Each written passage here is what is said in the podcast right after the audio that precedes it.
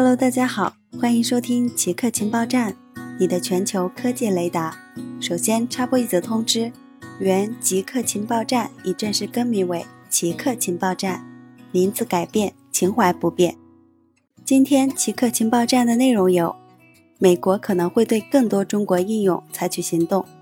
美国国务卿蓬佩奥在捷克首都布拉格的一次演讲中表示，特朗普针对 TikTok 和微信的行政命令未必限于这两种中国应用。他没有对此进一步说明，但暗示了可能会对更多中国应用采取行动，甚至可能包括 TikTok 的母公司字节跳动和微信的所有者腾讯。特朗普上周的行政命令禁止任何人或涉及任何受美国管辖的财产与微信或 TikTok 进行任何交易。腾讯本周表示，他相信该命令不涉及他的其他美国业务。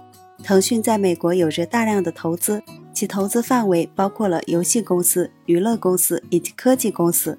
如果真的涉及到腾讯其他业务，那么其影响将会非常广泛。中国北斗导航卫星完成组网。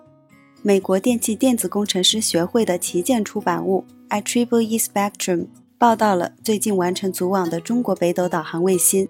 和美国的 GPS 系统一样，北斗最初的主要方向也是军用，但它也能提供民用商用服务。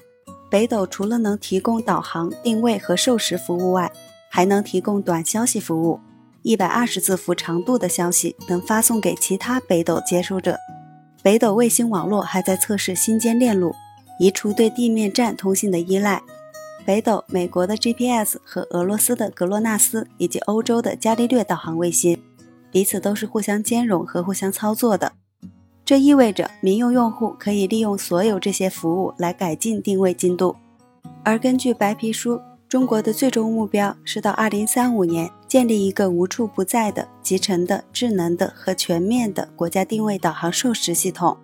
虽然北斗卫星完成了组网，但还需要做很多工作来充分利用它，比如需要推广地面终端，将兼容接收器安装到各种设备中。以上就是本期节目所有内容，感谢收听，我们下期见。